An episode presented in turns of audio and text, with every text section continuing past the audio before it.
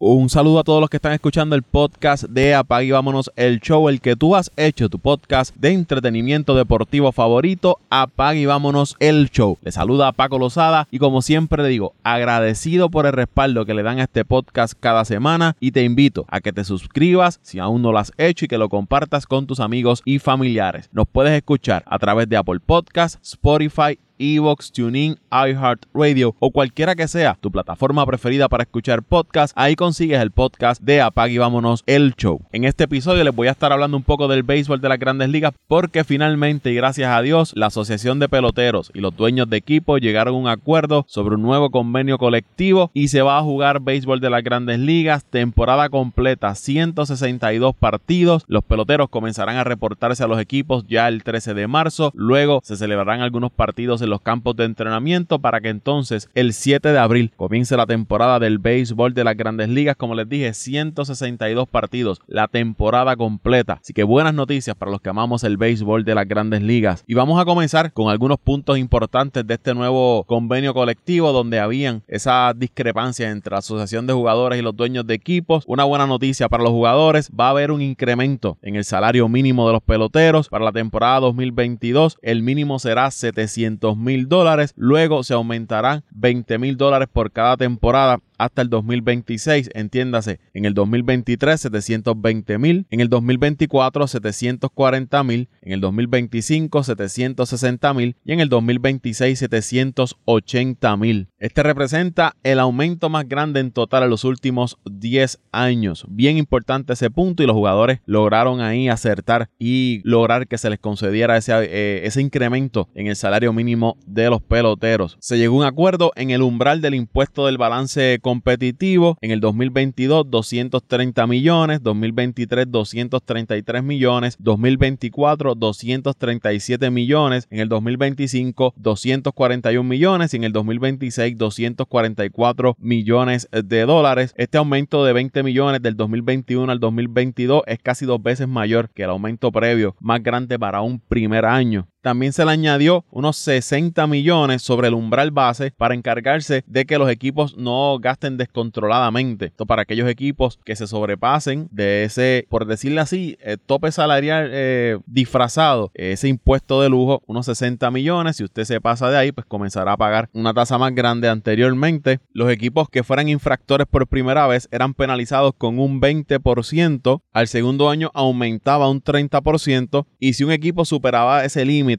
por tres temporadas consecutivas, se pagaría un impuesto del 50% por cada dólar que supere ese umbral. O sea que en esta temporada si nos dejamos llevar por los números del convenio anterior, si un equipo se sobrepasa de los 230 millones y es su primera vez, estaría pagando un 20% por cada dólar que se sobrepase. Aún esos detalles en el momento que estoy grabando ese podcast no se sabe de cuánto sería eh, la multa que se le estaría eh, imponiendo a los equipos que sobrepasen este umbral de impuesto de lujo. Pero los jugadores lograron también que se aumentara ese, ese impuesto de lujo y obviamente esto significa más trabajo para los peloteros y mayores ingresos. Se acordó también crear un fondo para bonos prearbitraje, unos 50 millones que se van a distribuir entre los mejores 100 jugadores basado en premios y unos criterios estadísticos que van a estar trabajando la Asociación de Jugadores y el Béisbol de las Grandes Ligas para poder repartir estos fondos. Esto es para jugadores previos al arbitraje, jugadores que suban su primer, segundo, tercer año en las Grandes Ligas y estén teniendo eh, buenas temporadas, pues van a recibir una bonificación por ese desempeño que estén realizando, que sobrepase las expectativas. Estas métricas las va a trabajar Béisbol de las Grandes Ligas y la Asociación de Jugadores. Un ejemplo, Kirby Burns, que es el ejemplo que siempre se da, el ganador del premio Sayón de la Liga Nacional de los Cerveceros de Milwaukee, él se ganó 608 eh, mil dólares. Con este nuevo sistema, se hubiese ganado la temporada pasada, con este sistema de bonificaciones, unos 4.2 millones de dólares por esa actuación que tuvo de ganar el premio Sayón. Es una, una forma de compensar a estos jugadores que están comenzando en las grandes ligas, que no tienen estos megas contratos, una forma de que se le pueda eh, compensar por ese rendimiento que están teniendo, me parece muy buena y, se le hace un poco de justicia a estos jugadores. En cuanto al sorteo de jugadores novatos, las primeras seis selecciones se van a ser repartidas mediante una lotería, algo parecido a, lo que hace la, la, NBA. Va a ser con los equipos de peor por ciento de victorias. Los últimos tres equipos tendrían un 16.5% de quedarse con esa, de probabilidades de quedarse con esa primera selección. Algo parecido como lo que hace el baloncesto de la NBA. Se va a trabajar para un draft internacional que tendría unas 20 rondas, más de 600 selecciones. Si se llega a un acuerdo antes del 25 de julio de este año, del 2022, para realizar un draft internacional, las grandes ligas estaría eliminando el sistema de ofertas calificadas en una compensación directa con los puestos en el sorteo de jugadores para los agentes libres. Como muchos de ustedes conocen, si un jugador que es agente libre recibe una oferta calificada de parte del equipo con el que jugó esa temporada y firma en otro lado, a ese equipo se le da un un turno en el sorteo de, novatos y el equipo que lo firma pierde una selección en ese sorteo de novatos. Esto también limita a algunos equipos en darle o firmar algún otro jugador o darle X cantidad de dinero porque dicen si yo firmo este tipo de jugador que es de nivel A pues estaría perdiendo un turno en el sorteo de novatos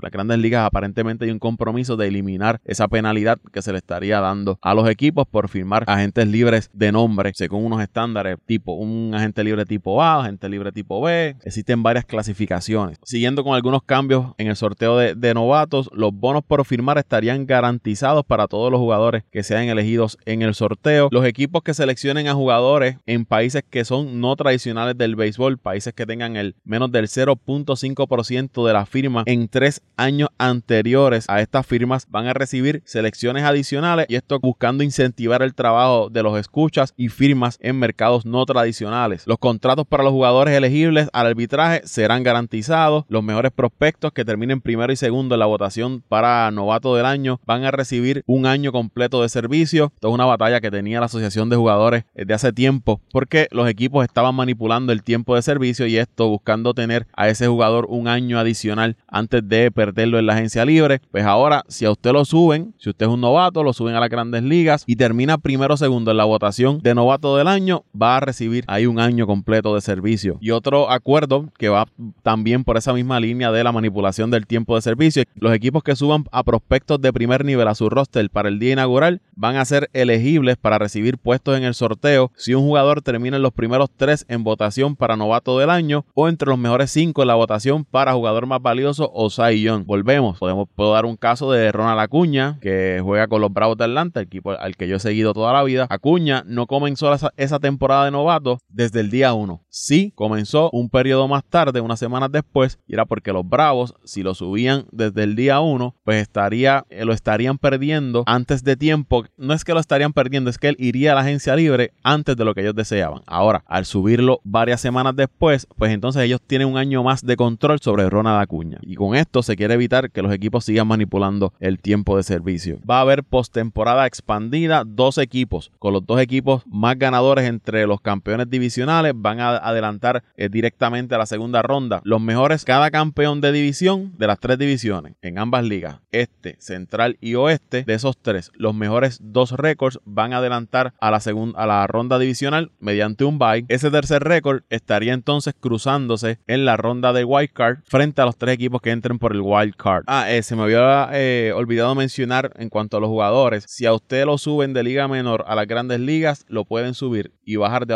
adelante hasta un máximo de cinco veces. Ya no puede estar ese relajo que lo subían para una serie, lo bajaban, tres series más adelante volvían y te subían, te regresaban a Liga Menor y así te pasabas toda la temporada. Ahora como jugador, los equipos tienen cinco, el máximo de cinco ocasiones para subir y bajar un jugador entre Liga Mayor y Liga Menor. Se va a añadir el bateador designado universal, algo que yo siempre he estado de acuerdo, que lo había apoyado. Creo que la Liga Nacional era la única liga en, el mundo que eh, tenía a los lanzadores bateando. Quizás algunos, algunos no estén de acuerdo porque cambian la estrategia de juego, pero es cuestión de adaptarse. Así que me parece muy bien que se implemente el bateador designado en ambas ligas, una medida que yo he estado siempre a favor. También le va a dar trabajo a peloteros adicionales, peloteros que quizás ya no tengan las mismas habilidades defensivas que en años anteriores, pero sí mueven bien el bate, pues van a poder conseguir trabajo con estos equipos de la Liga Nacional como bateador designado. Y un punto bien importante que posiblemente cambie el juego de cierta manera es que va a haber una ventana de 45 días para que la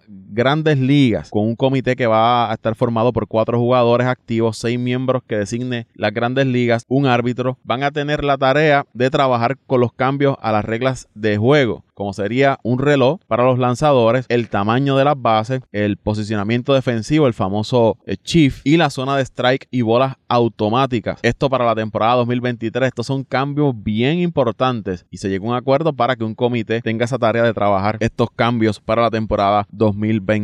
Ah, ahora los jugadores van a tener auspicios en sus uniformes como ocurre en el soccer, como ocurre en el baloncesto de la NBA, van a tener parches en las camisetas y en sus cascos también veremos algún tipo de publicidad en los uniformes de los jugadores. Parece un convenio que los jugadores logran obtener ganancias, quizás no lo que ellos esperaban, pero obtuvieron ganancias. Los dueños por su parte, pues también salen ganando porque no les cambia la estructura de ellos hacer negocio. Mantienen básicamente la estructura que han tenido por los pasados años. Así que aquí ganan ambos lados, pierden ambos lados, pierden porque la grandes ligas sin duda se vio afectada por estos 99 días que estuvieron de cierre patronal, muchos fanáticos descontentos, muchos peloteros descontentos y siempre las negociaciones, los convenios colectivos, aunque se lleguen a acuerdos, siempre quedan algunas ronchas entre las partes que están negociando, pero veremos si con el pasar del tiempo logran sanar estas heridas por el bien del béisbol. Vamos a ver si los equipos que normalmente no invierten para competir, de ahora en adelante invierten dinero para tener equipos competitivos y se dé ese balance competitivo que desean los jugadores. Va a ser bien interesante esta temporada 2022 con este nuevo convenio colectivo que se va a firmar. Y ahora a estar pendiente, ¿dónde va a firmar Carlos Correa? ¿Dónde va a firmar Freddie Freeman? Eh, Trevor Story, Chris Bryan, si los Atléticos finalmente salen de Matt Olson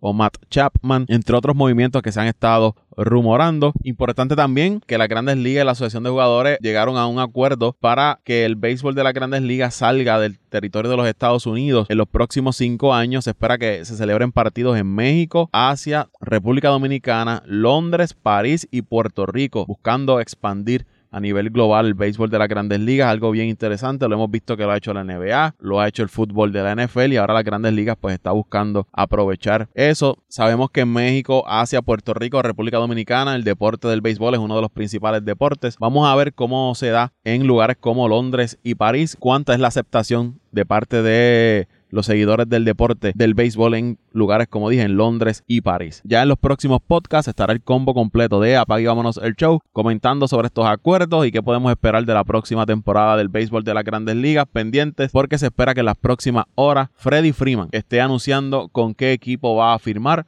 o a qué equipo se estaría uniendo, si se mantiene con los Bravos de Atlanta, si se va a otro lugar, los Dodgers están bien interesados y están haciendo todo lo necesario para llevarse a Freddie Freeman a la ciudad de Los Ángeles. Imagínense en esa alineación de los Dodgers con un bateador como Freddie Freeman, Dios tenga piedad de todos. Los Yankees suenan también como un destino para Freddie Freeman, Carlos Correa, se había mencionado los Cubs, se habían mencionado los Orioles de Baltimore, se habla de una posible reunión con el equipo de Houston. Hay que estar bien pendiente a la firma de estos grandes jugadores que aún están disponibles en el béisbol de las grandes ligas. Hasta aquí este podcast. Gracias por escucharme. Si te gustó, suscríbete, compártelo con tus amigos y amistades. Será hasta la próxima ocasión.